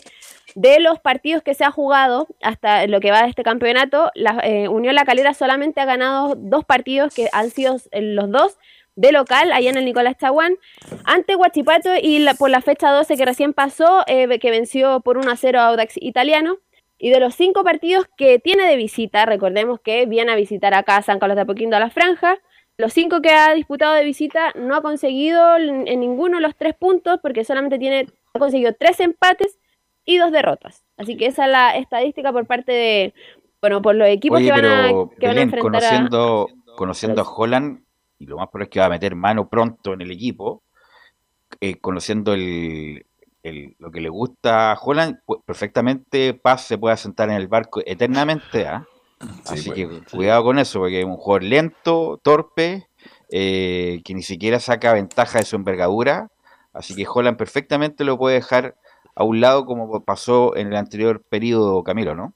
Eh, sí, pues a eso, a eso apuntaba, hay varios que podrían estar, que, po- que podrían estar postulando a, a la banca. Yo Melano también que jugó el fin de semana, también vamos a prever que vaya a estar a la banca. Y quería ¿Es referirme- Melano o Malano? Melano, pero eh, quería referirme, Carlos, porque hay mucha crítica. De repente uno ve eh, eh, de- a Sebastián Pérez y que dice, no, es momento de darle la oportunidad a Peranich. Pero Pérez, ha- Por eh, favor. pero para que, para, para que vean, Pérez el fin de semana, está bien, fue puede tener responsabilidad en algunos de los goles, pero salvó dos o tres por lo menos. Bueno, respecto a Nicolás Peranich, lo más probable es que él sea el, el, el- el portero en, en Copa Chile, así que ahí se va a ver en, en- qué calidad está este, este jugador, que bueno, no ha, no ha sumado minutos eh, en, en la franja. Así que ese es eh, el informe por parte, por parte mía, por parte de la Universidad Católica. Mañana vamos de lleno ya con, con lo que es eh, Unión La Calera y Universidad Católica. Atento a Daniel González Belén, que puede ser el inminente próximo refuerzo de la Católica. Gracias, Belén. Y le vamos a preguntar a Nicolás Gatica qué es este papelón de la delegación presidencial de la región metropolitana. Dice una cosa, después dice otra. Y a jugar sin público, Colo Colo ahora sí lo va a jugar. Todo eso nos los trae Nicolás Gatica. Sí, hay mucha información de, de Colo Colo, está ese tema, está también el equipo que le toca en la Copa Chile, también preparando el partido el sábado ante Coquimbo Unido, ya decimos en lo futbolístico, una cortita, Maximiliano Falcón descartado por eh, expulsión, recordemos que fue, sumó su quinta media en el partido no ante Curicó, sino que en el anterior frente a, a la Católica justamente, y con eso va a cumplir la fecha justamente el día sábado ante Coquimbo, así que lo más seguro que ahí el sábado la dupla sea O sea, por Amor con. Matías Aldivia, el sábado, sí. Por acumulación de amarillas. No, sí, por por acumulación de amarillas, que sumó su quinta en el partido Ya. ante la Católica, contra Curicó jugó y tiene que cumplir ahora justamente el sábado frente a Coquimbo, así que ya es en la primera baja confirmada, que vuelve sí es Gabriel Costa, que tuvo dos fechas afuera frente a Católica y Curicó iba a volver el día sábado frente al conjunto de Coquimbo. Y antes de pasar a revisar justamente eso, porque tenemos lo que dijo la delegación y después lo que pasó después, pero cortito con el tema de Copa Chile, bueno, ya se dijo en los titulares que el rival va a ser el cuadro de Deportes Temuco, el primer partido se va a jugar en el Estadio Monumental y la vuelta se jugará ya en el Estadio Germán Becker. El último dato que hay entre estos dos equipos fue el 4 de agosto del 2018 por el Campeonato Nacional. Temuco ganó 1-0 en esa oportunidad Colo Colo en un partido donde al final Pablo Guedes se volvió loco, empezó a pegarle a, a- todo, incluso con los guardias y fue una situación muy particular que vivió Pablo Guedes en ese partido. Fue justamente en ese momento el último enfrentamiento que tienen ellos frente a Colo Colo ante Temuco, pero eso será en junio y si llega a pasar esa llave Colo Colo, el rival va a ser Ñublense o Independiente de Cauquenes, ahí entonces por el término de la, de la Copa Chile. Lo otro, claro, ya en la, en la mañana comenzó todo este tema de, la delegación. Y aquí está. Dice, el Ministerio del Interior a través de la Delegación Presidencial de la Región Metropolitana dispuso tras una reunión durante la mañana de este miércoles que el duelo entre Albos y Piratas se juegue sin público en el Monumental. Esta medida se atribuye por razones de orden y seguridad pública. Formaron de fuentes al interior del gobierno al menc- Y después dice, se menciona que la decisión se toma por la nula respuesta que ha existido desde la dirigencia de Colo Colo a los problemas de reventones y avalancha que se han visto en los últimos compromisos, sobre todo en el encuentro entre River Plate, donde no ocurrió una tragedia de milagro. Eso fue lo que dijo la delegación presidencial. Después, eh, Colo como club mandó un comunicado que después lo borró, pero Vamos a leer algún extracto de lo que dijo el comunicado que después lo borró. Dice, estimados hinchas, a través del presente comunicado informamos que durante la mañana de este miércoles hemos sido notificados sobre la determinación respecto a la imposibilidad de que el partido este sábado frente a Coquimbo se juegue con público. Después decía, respetamos las decisiones emanadas de la autoridad, pero no compartimos ni los plazos considerados para llegar a dicha resolución, ni los argumentos expresados para adoptar esta medida basados en razones de orden y seguridad. Y al final dice... Eso fue como lo, lo- último. Después se borró justamente ese comunicado porque ciertamente hubo reuniones ahí entre la gente de Colo Colo y también el Ministerio del Interior. Y ahora vamos a ver lo que dio a conocer Edmundo Valladares en su red social, claro, en su red social ahí en Twitter. Compartió justamente Edmundo Valladares, el expresidente de Colo Colo, pero todavía del Club Social y Deportivo, el comunicado que entregó a la delegación presidencial de la región metropolitana que dice, es fundamental que los eventos deportivos de fútbol profesional mantengan condiciones que aseguren su ambiente adecuado y de buena convivencia para la familia y el público en general. Después dice al final lo último, y ahí para que comenten, asimismo estamos abiertos a coordinar todas las medidas que sean necesarias de mediar el compromiso que tanto Colo Colo como la Católica pueden hacer, porque también ahí se refirió a la opción de Católica, pero Católica va a jugar sin público al ante Calera, así que esto solamente aplica frente a Colo Colo. Y después de eso, bueno, ya se determinó que, aunque no es oficial, esa falta de determinar, pero ya según varios medios sería 10.000 espectadores lo que se autorizaría para el día sábado. Bueno, esto es producto del- de lo que pasó con bueno, el cambio de, de la De medida fase. del Ministerio de Salud, claro, de fase, pero la inexplicablemente la delegación presidencial sin ningún fundamento, nada fundado, solamente porque se le ocurrió, vamos a, a que Colo Colo y Coquimbo juguesen sin público y después, extrañamente, Carlos Alberto Camilo Giovanni dice ya, ok, le damos autorización de qué, no dieron ninguna razón del por qué había- que habían querido jugar sin público Colo Colo, Camilo. Además, ¿sabes qué, Verú? Lo que decían tampoco se entendería por lo de la por lo del retroceso, porque dicen que los eventos que ya tienen la autorización sanitaria pueden regir este fin de semana y a partir de la próxima semana eh, ya no ya tendría que atenuarse a las nuevas normativas. Así que ¿Quién es el delegado, ¿ah? ¿quién es el delegado presidencial, Camilo? Constanza Martínez se llama. O sea, cualquier cosa, la verdad. Una desprolijidad, cualquier cosa. Y bueno, bueno, y estuvo a punto de que Colo Colo jugara sin público, inexplicablemente sin ningún fundamento, Nicolás Gatica. Claro, y de hecho por este tema se metió lo- los, que siempre se meten en estos casos, la Gara Blanca, que también dio un comunicado oficial y dijo lo siguiente, a grandes rasgos. Claro, dice, realizó una advertencia en relación a la medida adoptada por la delegación presidencial de obligar a jugar sin público el partido este sábado. Dice, el gobierno de turno, el mismo que nos negó un quinto retiro, pretende que este fin de semana juguemos sin público en nuestro estadio. Después dice, como Garra Blanca nos oponemos tajantemente a una medida discriminatoria, dicen. Es responsabilidad del gobierno de turno y la autoridad incompetente de asegurar la seguridad en la vía pública como en el interior de los estadios. Y dice al final, si se mantiene la decisión de no permitir el ingreso de público el sábado ante Coquimbo, desde ya les avisamos que ningún partido del campeonato nacional se jugará. Esa es la advertencia que hubo, pero obviamente Ya, eso ya no va a estar porque ya, Ya, ya, se va a jugar con público. Ay, ay, ay, estamos Ahí salieron los delincuentes que no tienen nada que hacer acá. ¿Creen que, que la Garra Blanca de un comunicado amenazando con suspender el Y fútbol que nosotros, perdón, y que nosotros lo estemos leyendo. No hay que darle pelota a estos delincuentes, perdónenme. Basta Toda la ya. razón, Carlos, toda la razón. ¿Qui- ¿Quiénes son ellos? ¿Quiénes son Nadie. ellos? Ca- Giovanni Castillo, por favor. Mira No, cómo tiene una increíble. Colo Colo pierde, pierde plata, la U ha perdido plata. ¿Esos son los hinchas? Por Y favor. son los que y los que opinan y designan si se va a jugar o no el torneo o no. Pero qué, pero qué terrible. Carlos, Depende. además, son muy divertidos porque eh, dicen de la seguridad, ellos tienen que garantizar la seguridad. Producto de, de esto mismo, de los desórdenes que hacen, es que tiene que haber más seguridad. Just- Pero, no obstante eso, que estoy de acuerdo con todo lo que han dicho ustedes, el de la desprolijidad de la delegación presidencial también es impresentable. ¿ah? Impresentable. Sí, y no solamente, sí, con, sí. no solamente con ellos, sino también con la U. Cuando tenía que jugar por Quillota, estaba autorizado 24 horas antes y ¿sabes qué? Mejor no vamos a jugar nada. Pero razón, Belén. se había autorizado el... Así que impresentable por donde se lo mire Nicolás Gatica. Bueno, lo último para cerrar, porque ya falta el último informe, decir que, bueno, dos cosas cortitas. La primera es que Esteban Paredes ya habría descartado de plano que se va a retirar del partido el día sábado porque se había dicho que jugaba su último partido ante Colo Colo. No va a ser así, al menos va a seguir hasta final de temporada Esteban Paredes en el conjunto de Colo Colo. Y la otra opción, bueno, No, en hay Coquimbo que- sí que fue en que, Coquimbo. Gustavo, en Coquimbo, que Gustavo Quintero, bueno, sea opción en la selección chilena, por lo menos lo dijo el presidente de la NFP, Pablo Milat, así que hay que ver qué va a pasar con ese tema, lo que se sabe que tendría una cláusula especial ahí que le permitiría ir justamente a la selección en caso de que lo requiera, así que hay que ver, pues hay que ver si Quintero se va a la selección o se mantiene en Colo Colo. Ok, gracias Nicolás Gateca, muy amable. La seguimos mañana co- con Colo Colo. Vamos con Laurencio Valderrama y los que nos puede decir de las colonias, Laurencio. Sí, muchachos, eh, vamos a hacer un breve repaso a las colonias porque la noticia manda y lo que mandaba era el tema de las declaraciones de Eduardo Carleso, quien, quien habló en conferencia de prensa el día de hoy, y repasar muy brevemente lo que, lo que son las llaves de esta Copa Chile 2022. Pero hablamos, que- va a hablar de Carleso en la Copa Chile, Laurencio. No te entendí, disculpa.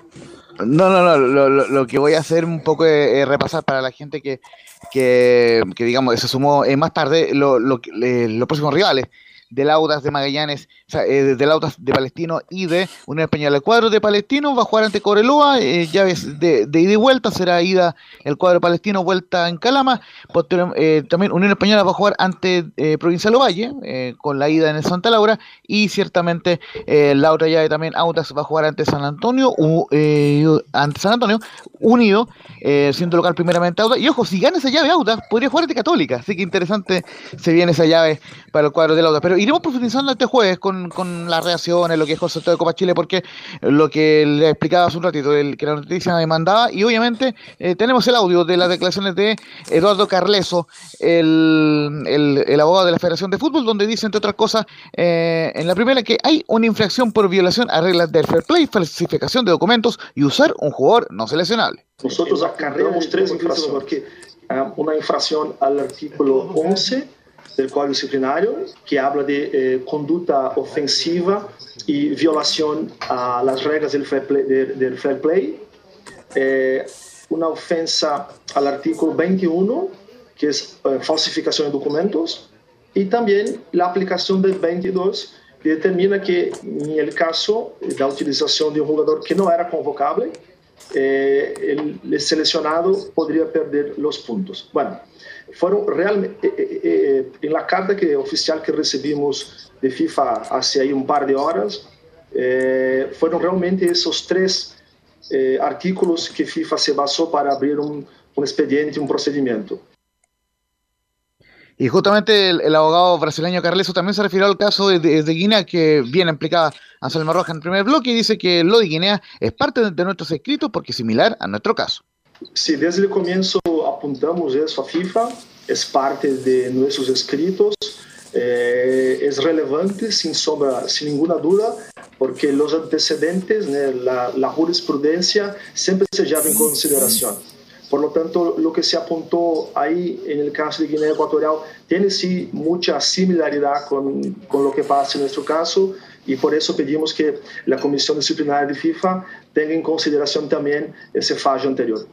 Y la última que vamos a escuchar de, eh, del señor Eduardo Carles, el abogado brasileño, en atención al tiempo, dice, si FIFA declara la falsificación de, de este documento, aplicará la ley y Chile debería asumir la cuarta posición. Eh, yo vuelvo a remarcar, eh, con base en nuestra denuncia, eh, con base en la explicación que he dado antes, o sea, es decir, si FIFA declara que el jugador falsificó su documentación, eh, la consecuencia inmediata era que no era elegible, no era convocable para disputar partidos de las clasificatorias y por lo tanto tiene que aplicar el 22. Aplicando el 22, los puntos, eh, cinco puntos van a Chile y Chile asume la cuarta posición, por lo tanto es como veo que las cosas pueden suceder, eh, no veo que puede pasar a otros, a otros equipos nacionales. Vamos, Carlito. Vamos, Carleso. Vamos, vamos Carleso. Vamos con todo. Vamos con vamos, todo. Carleso. No, si gana Carleso. un monumento. un monumento en el Nacional. ¿Usted compra los pasajes a Qatar, Giovanni, o no? Si vamos al Mundial o no. A Qatar no, pero vamos a ir al Mundial, yo te lo digo. Como lo hablamos al principio, no, en este caso estoy eh, dispar de, de, la opinión de René, pero creo que Chile está haciendo valer el reglamento y si se da toda la lógica, deberíamos ir al Mundial. Te imaginas. Independiente de las cuestiones jurídicas, que puede ir para uno u otro lado. Imagínate cómo empezarían los canales argentinos a hablar de los rockeros. Uh, los rockeros van a ir a su no, última no. gira. A, van a no, no, si los argentinos lo único que quieren es que nosotros no vayamos. Obvio, pero cuando nos, si nos metemos van a empezar que los rockeros van a su última gira internacional y van a empezar con todo, obviamente, a sacarse presión para ellos. ¿Y con Así quién vamos no. de técnico? Uh, buena pregunta, muy buena pregunta. De aquí a un mes lo vamos a ver. Sebastián Miranda yo creo que es una muy buena opción sí. para ir con Chile. El Pato Ormazábal. No, el Pato Ormazábal. Eh, o el Nicolás Muchachos. el de Magallanes. Y con Calaveri, sí. el ex técnico de Palestino, ya. ¿Mm? Eh, para cerrar de, de, mi parte, no, no, es broma lo de Pato Ormazábal. Como todavía no se define el técnico, de momento va a la Copa Quirín Pato Ormazábal como, como el técnico titular de La Roja, recordemos la eh, Yo estuve con el Pato Ormazábal el otro día y me dijo que por ahora está como un supuesto interino, pero está a la espera de quien llegue. Oye, Giovanni se está convirtiendo en el Fernando Felicevich del fútbol chileno. No, no, maneja todos los jugadores. ¿eh? Velus, son amigos de que la tengan buena tarde, muchachos. Jugábamos en contra de los 12 años. Sí, sí, estoy bromeando, Giovanni, estoy bromeando. Bueno, gracias. ¿Algo más? ¿Tiene el fallo, Laurencio, no? De la FIFA, no, broma. Eh, ¿Algo gracias, más, Laurencio? Buenas tardes. Oye, Velus, Velus. Eso, sí, eso, eso, por ahora, muchachos. Y, y, y, y, estaremos ampliando en Estadio PM y en Estadio AM también en las próximas ediciones de Estadio Portales. En este momento, Velus, comienza la, la, final de la Copa Italia, ¿eh? donde los dos chilenos están en la banca contra buen, la Juve. Buen dato, buen dato. Los están dos en la, en la banca. banca. los chilenos, mire qué extraño. ¿eh? Sánchez y Sánchez Vidal. Y Vidal bueno, en la banca. Gracias a todos los que colaboraron hoy. Gracias a Emilio por la puesta en el aire. Nos encontramos mañana en otra edición de Estadio en Portales.